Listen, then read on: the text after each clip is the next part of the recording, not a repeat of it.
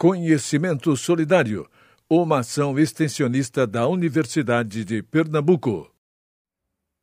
Olá, este é o sexto episódio do podcast Pode Ter Saúde, produzido por estudantes de enfermagem da turma 108 da Universidade de Pernambuco. Eu sou Ana Vitória e, junto com Breno Augusto, iremos dialogar sobre influenza. A influenza, mais conhecida como gripe, é uma doença infecciosa aguda de origem viral que acomete o trato respiratório. O agente etiológico é o mixovírus influenzae, ou vírus da gripe. Este subdivide-se nos tipos A, B e C, sendo que apenas os do tipo A e B apresentam relevância clínica em humanos. O vírus influenza apresenta altas taxas de mutação, o que resulta frequentemente na inserção de novas variantes virais na comunidade para as quais a população não apresenta imunidade. No Brasil, como em outros países, populações de diversas faixas etárias são suscetíveis à contaminação pelo vírus influenza, devido à grande variedade de cepas influenciada pela alta capacidade de recombinação gênica. A principal medida para a prevenção da infecção por vírus influenza é a vacinação. E no Brasil, a vacina para a influenza foi incorporada ao Programa Nacional de Imunizações, o PNI, desde 1999, com a finalidade de reduzir hospitalizações, complicações e óbitos. O vírus da influenza apresenta os subtipos H1N2, H3N2, H3N1 e H1N1. Em 2009, a H1N1 ficou muito conhecida devido a uma epidemia dessa variante. Agora, em 2021, quem está ganhando destaque é a mutação H3N2. Muito bem, Ana. Então agora eu irei introduzir duas convidadas para darmos continuidade a esse assunto tão importante quanto a influenza. E a primeira delas é a Patrícia Rodrigues, que é biomédica formada pela Universidade Federal de Pernambuco. Oi, Patrícia, pode se apresentar. Olá, pessoal. Meu nome é Patrícia Rodrigues de Oliveira Raver, tenho 46 anos e sou biomédica formada pela UFPE, com mestrado e doutorado em genética. Eu trabalho como biomédica plantonista no laboratório do Procap e também atuo no LACEN Pernambuco, onde eu trabalho na virologia, especificamente no setor de influenza e outros vírus respiratórios não Covid. E a nossa segunda convidada é a Daphne Costa, enfermeira residente em infectologia. Olá, Daphne. Olá, pessoal. Me chamo Daphne Costa, sou enfermeira residente em infectologia pela Universidade de Pernambuco, no Hospital Universitário Oswaldo Cruz. É um imenso prazer recebê-las aqui hoje. Então vamos à primeira pergunta. Patrícia, quais as diferenças entre os tipos de influenza existentes? Existem vários vírus que afetam o trato respiratório. Podemos destacar as parainfluenzas 1, 2 e 3, o vírus sincicial respiratório, o rinovírus, o adenovírus, os coronavírus e as influenzas. Os vírus da influenza, eles pertencem à família Orthomyxoviridae e possuem um genoma de RNA. Existem três tipos de vírus da influenza: o tipo A, ou influenza A, que é o mais importante e responsável pelas grandes pandemias e surtos. O tipo B, ou influenza B, que ele tem uma menor frequência de estar relacionado com as epidemias e que infecta apenas humanos. E o tipo C, ou influenza C, que também infecta apenas humanos e que tem uma menor importância diagnóstica.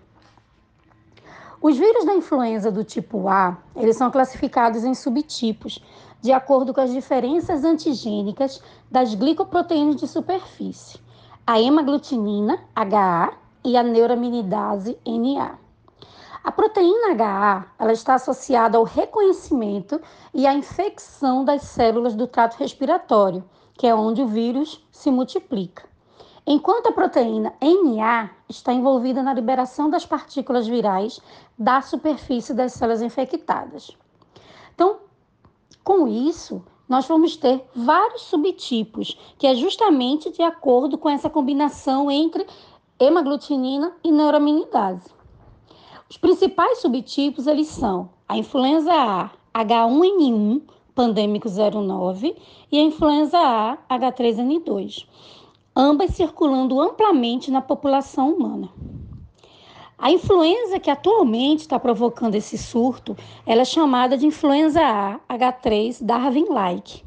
Ela foi um tipo de influenza, um subtipo de influenza que ganhou grande força na virada do ano nos países do hemisfério norte. E por causa da sua ampla disseminação por esses países, ela acabou chegando nos países do hemisfério sul. Daphne, sabe-se que a vacina da influenza já existe e é oferecida pelo Sistema Único de Saúde. E acredita-se também que a principal medida para a prevenção da infecção pelo vírus da influenza seja a vacinação. Então, pode-se afirmar que a atual vacina da influenza oferece proteção efetiva sobre o novo subtipo de gripe, o H3N2? Na vacina que temos agora de 2021, ela é trivalente. Ela contém a cepa de, da influenza tipo B, da influenza do tipo A, H1N1 e a H3N2, devido à mutação que já foi identificada em 2018.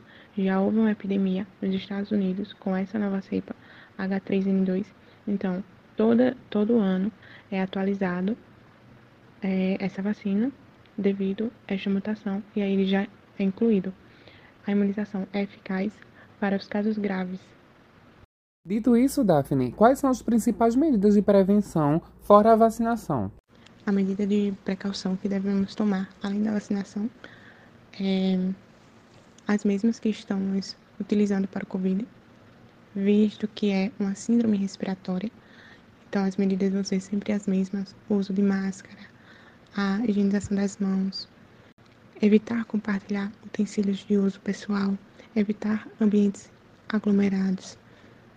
Então, todos esses cuidados, como evitar estar tocando nas mucosas, olho, boca, nariz, tudo isso se faz essencial para a prevenção. Patrícia, qual a diferença de sintomas entre a Covid-19 e o H3N2, visto que essa variante surgiu no curso da pandemia? Tanto a influenza como a Covid apresentam sintomas muito semelhantes: congestão nasal, febre alta, dores no corpo, dores na garganta, tosse e cansaço. A diferença é que a gripe costuma melhorar depois de cinco dias. Já a Covid pode piorar a partir da segunda semana, podendo perdurar por muito mais tempo.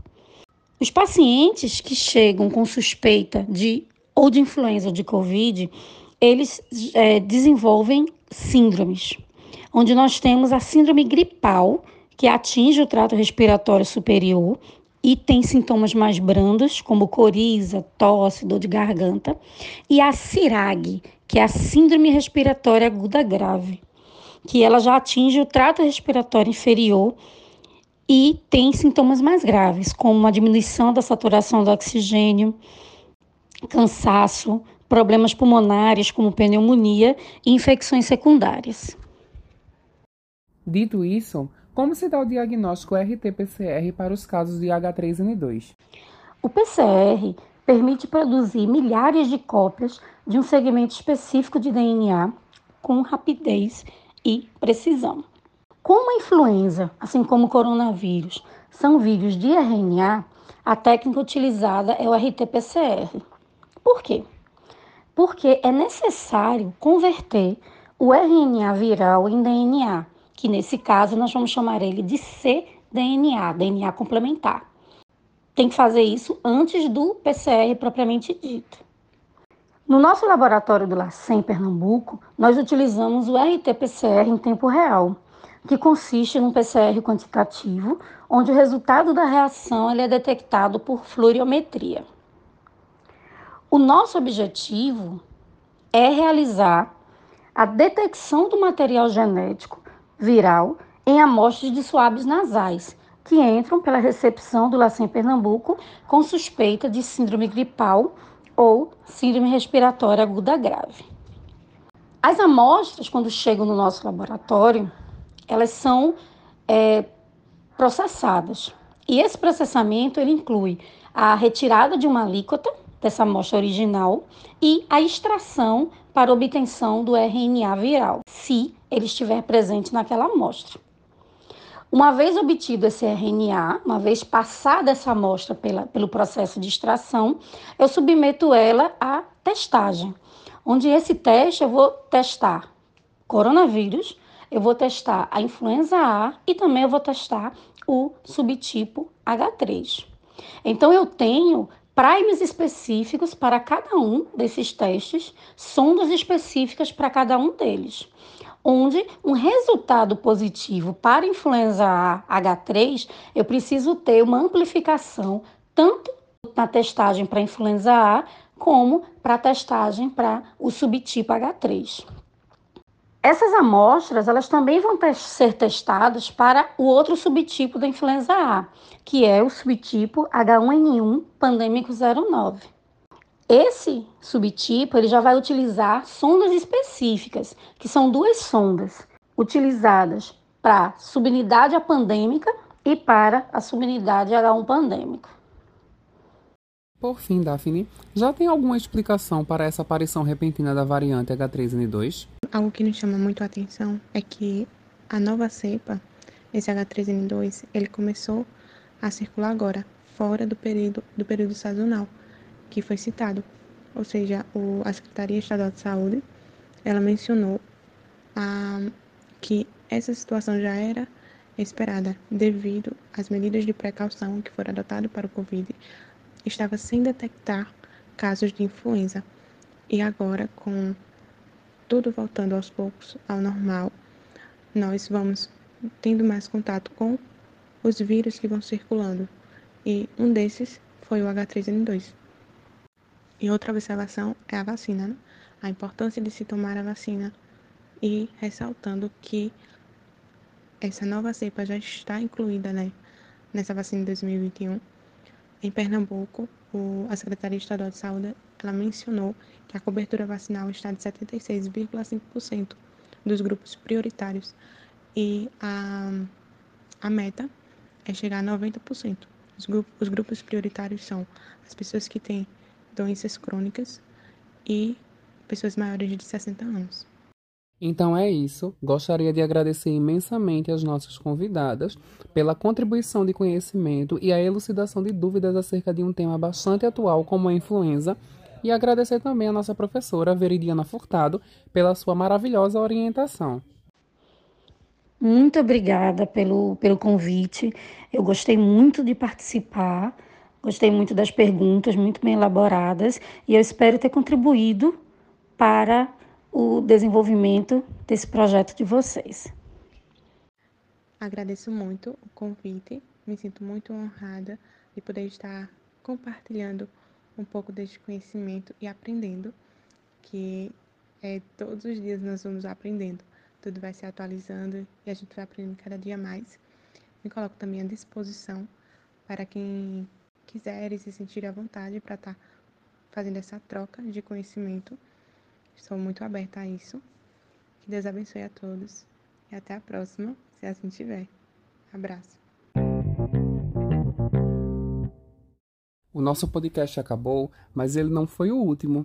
Então fiquem ligados para os próximos episódios e ouçam os que foram lançados antes deste. Obrigado!